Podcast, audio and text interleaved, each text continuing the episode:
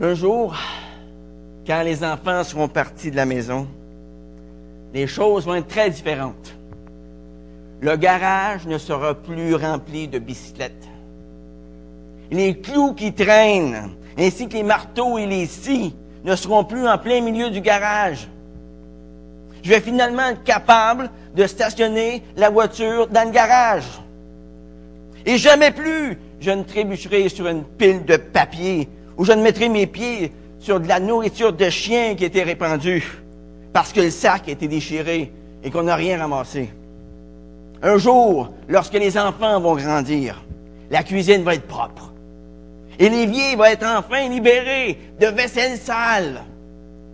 Oui, un jour, on va être capable de retrouver le couvercle du pot de confiture, de ketchup et de moutarde. Et le miel ne sera plus répandu un peu partout sur le plancher.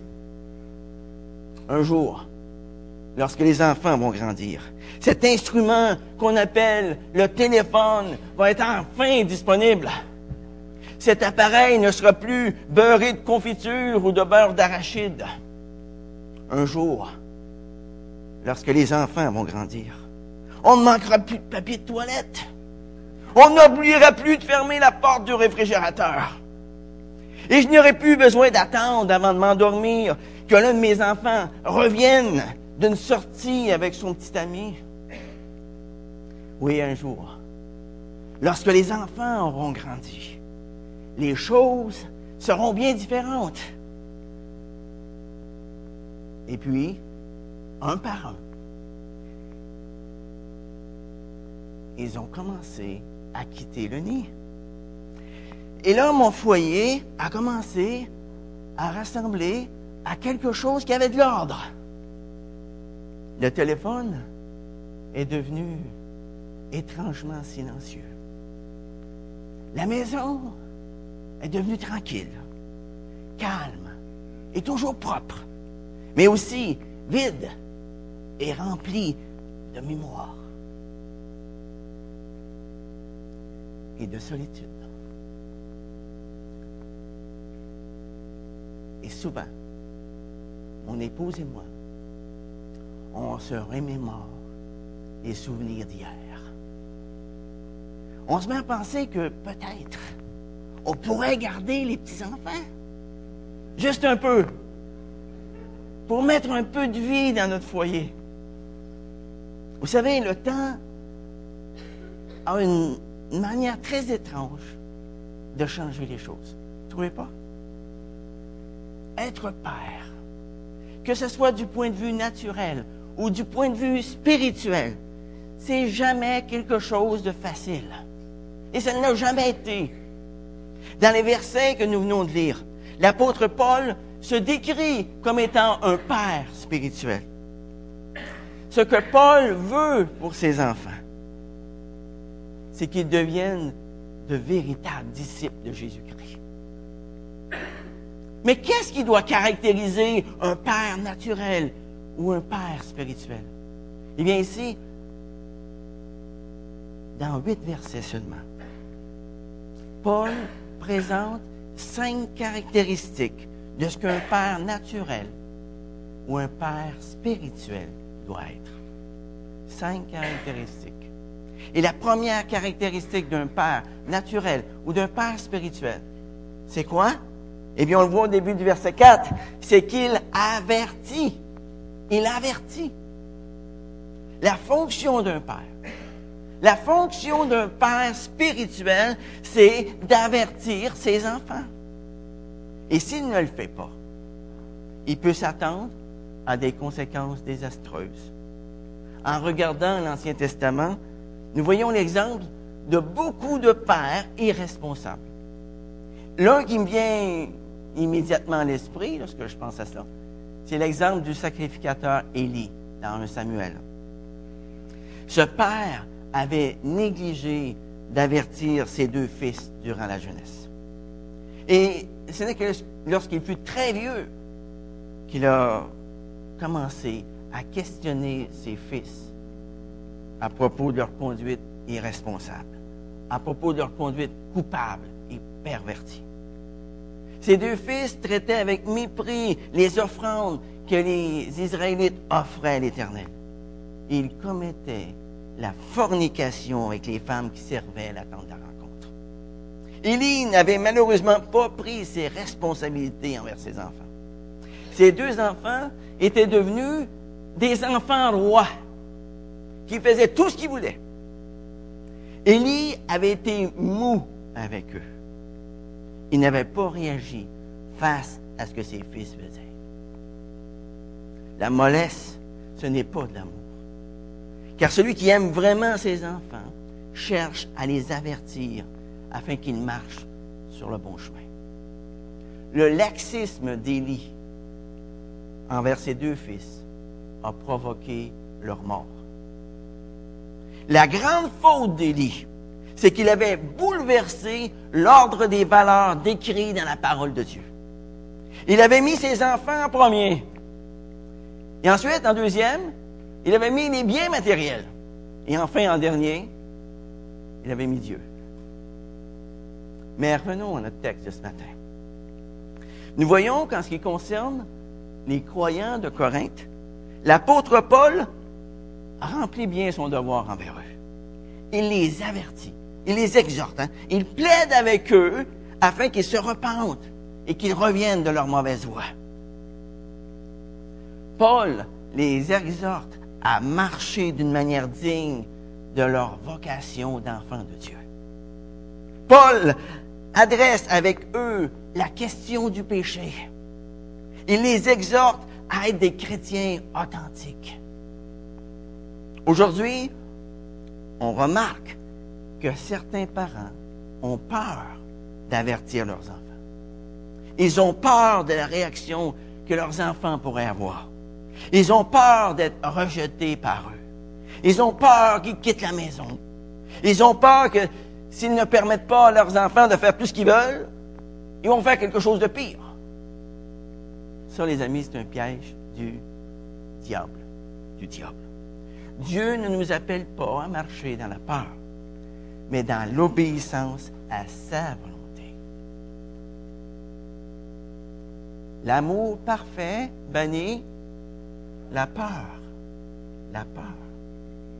La parole de Dieu nous dit qu'un père aimant avertit son enfant. Par conséquent, si je veux obéir à la parole de Dieu, à la volonté de Dieu, ça, ça veut dire que si mon enfant a besoin d'être repris, je vais le reprendre avec amour, mais aussi avec fermeté. Et je vais ensuite laisser les résultats entre les mains de Dieu.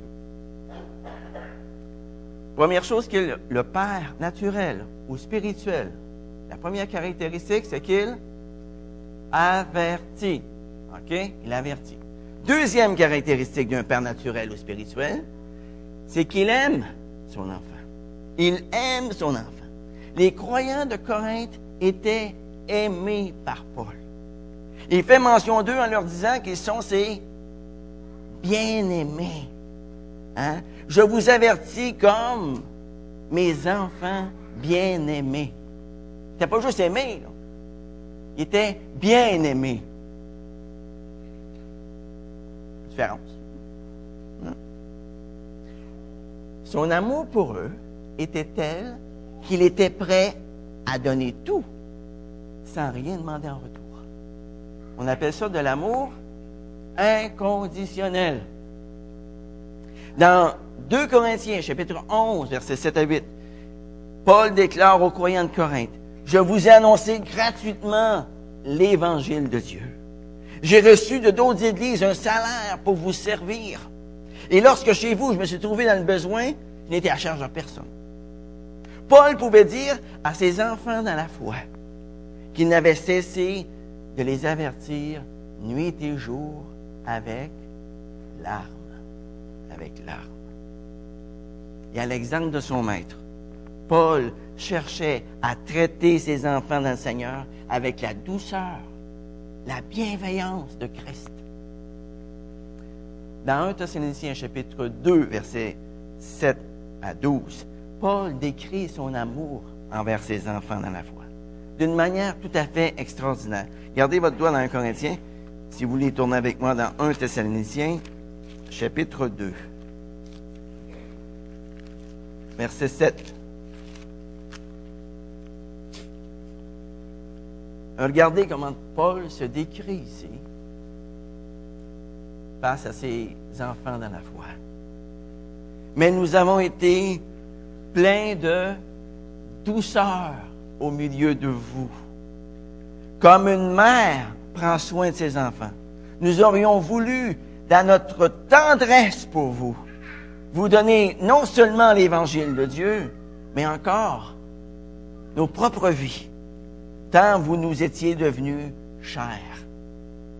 Vous vous rappelez, frère, notre travail, notre peine, nuit et jour à l'œuvre pour n'être à charge à aucun de vous.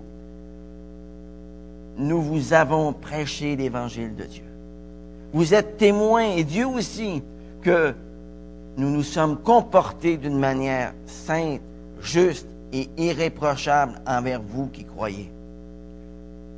Vous savez aussi que nous avons été pour chacun de vous ce qu'un père est pour ses enfants. Nous vous avons exhorté, consolé, adjuré, c'est-à-dire supplié avec instance de marcher d'une manière digne de Dieu qui vous appelle à son royaume et à sa gloire. Voyez, lorsque ceux que nous aimons sont en danger, nous ne pouvons pas croiser les bras en espérant pour le mieux. L'amour, ce n'est pas d'être permissif. Ce n'est pas de fermer nos yeux sur tout ce qui se passe. J'ai aimé et j'aime encore mes enfants que j'ai engendrés dans la chair. Et je crois sincèrement qu'ils m'aiment aussi. Est-ce que je les ai déjà corrigés? Oui, à maintes reprises. Est-ce que c'était toujours de la bonne façon?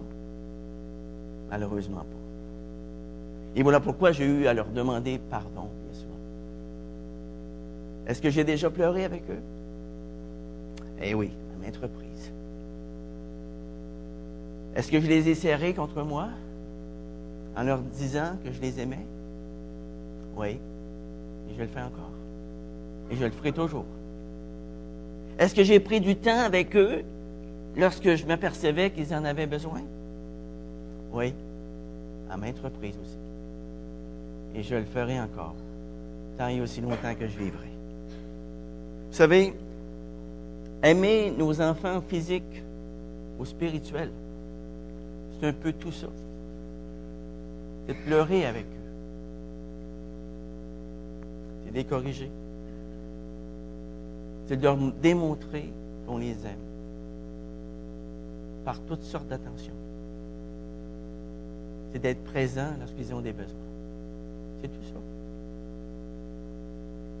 L'enfant a besoin de savoir que son papa s'intéresse à lui. Il a besoin de voir que tout ce qu'on fait, c'est pour son bien. C'est pour son bien. Et de la même façon, lorsque nous amenons quelqu'un au Seigneur, nous avons une responsabilité spirituelle envers cette personne-là. Il y aura des fois où la manière de démontrer notre amour envers cette personne, ce sera de l'avertir. Et l'outil idéal pour avertir notre enfant naturel ou notre enfant spirituel, savez-vous c'est quoi? C'est la parole de Dieu. C'est la parole de Dieu. Telle qu'elle nous est indiquée dans 2 Timothée chapitre 3 versets 16 à 17, qui dit, car toutes les Écritures sont inspirées de Dieu et utiles. Pourquoi? Pour enseigner, pour convaincre, pour redresser, pour éduquer dans la justice, afin que l'homme de Dieu soit adapté et préparé à toute bonne œuvre. Voyez, aimer vraiment notre enfant, c'est utiliser la parole de Dieu pour l'avertir. La troisième caractéristique d'un père naturel ou spirituel, c'est qu'il engendre. Et on voit ça au verset 15. Il dit ici, en effet, quand vous auriez dix mille précepteurs en Christ, vous n'avez cependant pas plusieurs pères, puisque c'est moi qui vous ai engendré en Christ Jésus par l'Évangile. Par définition, un père, c'est un homme qui a engendré ou adopté des enfants. On ne peut pas être un père sans avoir d'enfants. Et c'est quoi un chrétien? Eh bien, c'est celui à qui a été donné une nouvelle vie en Christ, pas vrai? Et quelle est l'une des caractéristiques les plus importantes de la vie? C'est la reproduction. C'est de se reproduire en d'autres personnes. L'une des tâches principales du croyant, c'est celle de se reproduire dans d'autres croyants. C'est de passer le flambeau à l'autre génération. Hein? Chaque croyant est appelé à être un père spirituel ou une mère spirituelle. Et son rôle par la suite, c'est d'en prendre soin, c'est de chérir cet enfant, c'est de le faire grandir dans le Seigneur. Dans le domaine spirituel, les Corinthiens avaient eu beaucoup d'enseignants. Mais l'apôtre Paul avait été l'outil dont Dieu s'était servi pour les amener à Christ. Il était le père spirituel de beaucoup d'entre eux.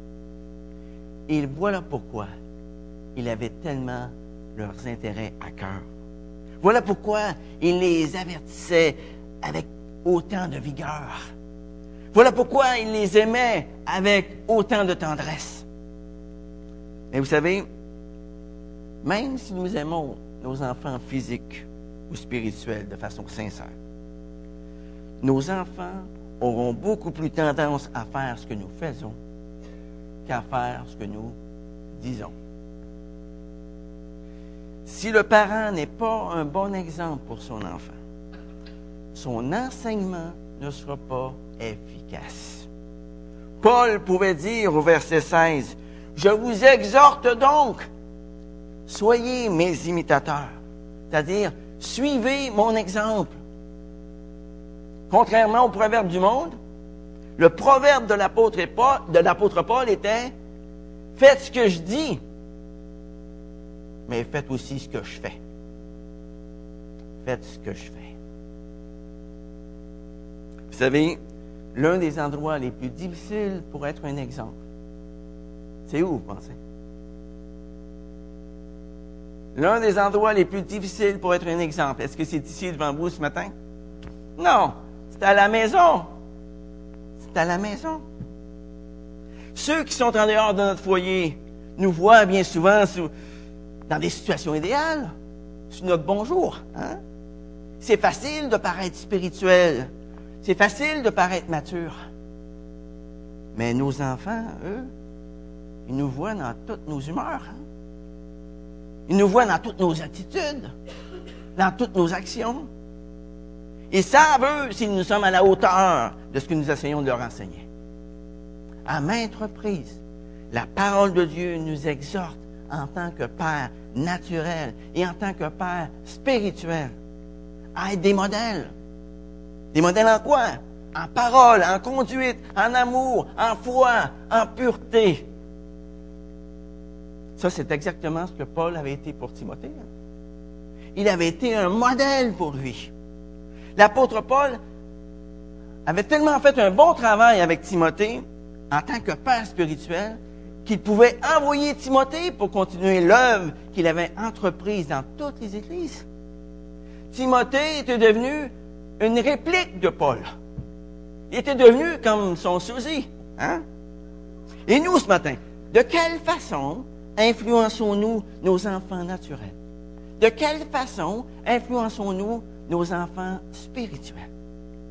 Est-ce que nous pouvons leur dire, à l'exemple de l'apôtre Paul ce matin, soyez mes imitateurs comme je le suis moi-même de Christ. Soyez mes imitateurs. La quatrième caractéristique d'un père naturel ou spirituel, c'est qu'il enseigne la parole de Dieu. On voit ça au verset 16 et 17. Je vous exhorte donc, soyez mes imitateurs. À cet effet, je vous ai envoyé Timothée, qui est mon enfant bien-aimé et fidèle dans le Seigneur. Il vous rappellera mes voix en Christ, telles que je les enseigne partout dans toutes les églises. La fonction d'un père spirituel, un père naturel, c'est d'enseigner la parole de Dieu, d'expliquer ses vérités. Dans le cas de l'Église de Corinthe, Paul leur avait enseigné pendant 18 mois. Les croyants de Corinthe avaient été pendant 18 mois enracinés dans la parole de Dieu. Vous savez, si nous aimons ceux à qui nous enseignons, notre objectif ne sera pas d'essayer de les impressionner par notre grand savoir. Notre objectif sera tout simplement de les aider à progresser dans leur cheminement spirituel dans le Seigneur. Comment est-ce qu'on fait ça? En leur disant la vérité sans détour et avec amour. Éphésiens 4.15, c'est ça que ça dit. Hein? Et en disant la vérité avec amour, vous croîtrez à tous égards en celui qui est le chef, Christ. Dire la vérité avec amour. Lorsqu'on regarde l'enseignement de Jésus de près dans les évangiles, nous voyons que Jésus a été un modèle de simplicité. De simplicité. Jésus savait parler au niveau des gens qui l'entouraient. Il utilisait des termes que tout le monde comprenait. Jésus utilisait des exemples de la vie de tous les jours pour passer son enseignement. C'est lui le modèle que Paul a suivi et que nous, nous devons suivre en tant que père spirituel.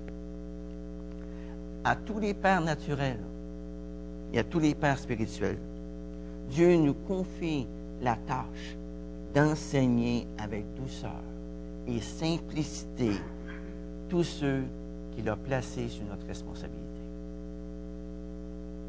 Et encore une fois, j'aimerais le répéter. On enseigne par ce qu'on dit et on enseigne par ce qu'on ne dit pas. On enseigne par ce que l'on fait et on enseigne par ce qu'on ne fait pas. Qu'on le veuille ou pas, nous sommes toujours en train d'enseigner. Intéressant.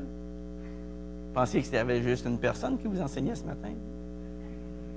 Vous êtes en train d'enseigner. Juste le fait d'être ici ce matin, vous êtes en train d'enseigner quelque chose à vos enfants. Vous enseignez parce que vous faites, parce que vous ne faites pas. La cinquième caractéristique d'un père naturel ou spirituel, c'est qu'il discipline son enfant. Regardez au verset 18. Paul dit aux croyants de Corinthe, quelques-uns se sont enorgueillis, comme si je ne devais pas aller chez vous. Mais j'irai bientôt chez vous, si c'est la volonté du Seigneur. Et je connaîtrai non les paroles, mais la puissance de ces orgueilleux.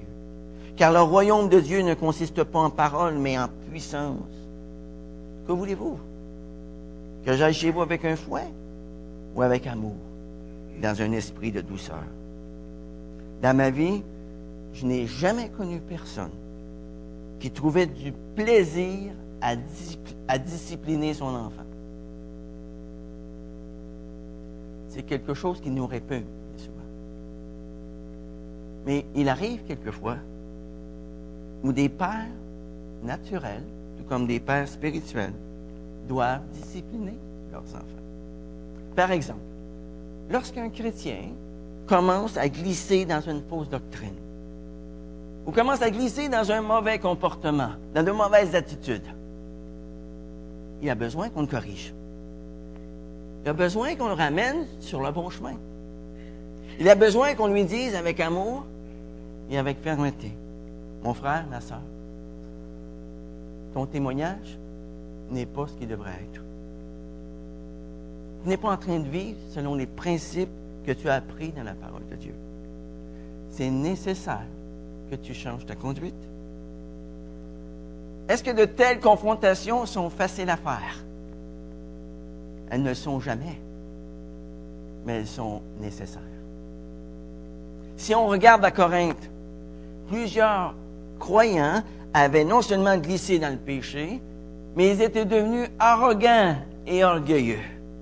Ils étaient devenus si imbus d'eux-mêmes qu'ils pensaient que Paul n'oserait même pas les confronter mais malgré ce qu'il pensait. Paul leur dit qu'il irait les voir afin de confronter non leurs beaux discours, mais leurs actes. Leurs actes. Paul les aimait trop pour ne pas les discipliner. Paul savait qu'un cœur qui aime ne recule pas devant la discipline. Aujourd'hui, les orgueilleux aiment parler au sujet de leur liberté. Ils aiment parler au sujet de leur indépendance. Ils aiment parler au sujet de leurs droits. J'ai mes droits. Avez-vous déjà entendu ça? Avez-vous déjà dit ça? Et les orgueilleux qui se trouvaient dans l'église de Corinthe pensaient sans doute qu'ils avaient de bons arguments pour Paul. Mais ce que Paul voulait vérifier avec eux, ce n'était pas leur beau discours, c'était leur spiritualité, où ils en étaient rendus dans leur marche avec le Seigneur. C'était avant tout leur vie intérieure qui l'intéressait, non pas leur vie extérieure. Vous savez, c'est tellement facile de paraître sans être. Mais la foi qui n'aboutit pas à une vie droite peut avoir plusieurs paroles pour la supporter, mais elle n'a aucune puissance. Le vrai caractère spirituel d'une personne n'est pas déterminé par son beau discours, mais par la puissance de sa vie. La puissance de sa vie. Ce que Paul espérait en les disciplinant, c'est que les croyants de Corinthe qui s'étaient égarés se repentent de leur orgueil, qu'ils changent avant qu'ils retournent les voir. Ce que Paul voulait, c'est que les croyants de Corinthe répondent favorablement à sa lettre, que leur progrès dans leur marche chrétienne soit évident pour tous. Ce que Paul voulait, c'était d'aller les voir avec un esprit de douceur, un esprit d'amour. Vous savez, en tant que père naturel de trois enfants, et en tant que père spirituel de beaucoup, de quelques-uns d'entre vous, au moins, hmm, je n'ai pas de plus grande joie que d'entendre dire de mes enfants naturels et de mes enfants spirituels qu'ils marchent dans la vérité. Qu'ils marchent dans la vérité. À travers l'exemple de l'apôtre Paul ce matin, nous avons vu qu'un père spirituel avertit. Un père spirituel aime, il engendre, il donne l'exemple, il enseigne, il discipline. La question que nous devons tous nous poser ce matin, avant de sortir d'ici, est celle-ci. Quel modèle sommes-nous? En tant que père spirituel, en tant que père naturel? Quel modèle sommes-nous? Nous sommes tous des modèles. Nous pouvons être un bon modèle ou un mauvais modèle. Mais nous sommes, de par notre fonction, des modèles. Si Dieu nous a donné la grâce d'avoir des enfants dans le Seigneur, comment, comment nous comportons-nous envers eux? Je crois que nous devons apprendre de l'exemple de l'apôtre Paul.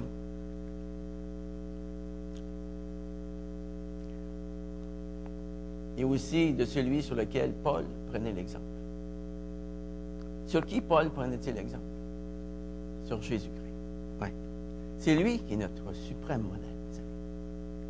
Et si Dieu nous a donné la grâce d'avoir des enfants selon la chair, comment nous comportons-nous envers eux? Où que nous soyons ce matin, dans notre étape de père, que nos enfants soient encore à la maison ou qu'ils nous aient quittés, soyons suffisamment transparents pour regarder dans nos vies et voir ce que nous pouvons faire afin que nos enfants puissent apprendre à connaître l'amour de Dieu à travers notre amour pour. Nous avons une grande mission envers nos enfants. Nous avons un énorme défi à relever. C'est celui de transmettre à nos enfants et à nos petits-enfants l'héritage que nous avons reçu de Dieu. De passer le flambeau à la prochaine génération. Et si jusqu'à maintenant nous avons failli dans ce domaine, eh bien, repentons-nous Demandons pardon à Dieu. Demandons pardon à notre épouse. Demandons pardon à nos enfants. Et réconcilions-nous avec eux. Traitons nos enfants comme des dons de Dieu. Savez-vous pourquoi?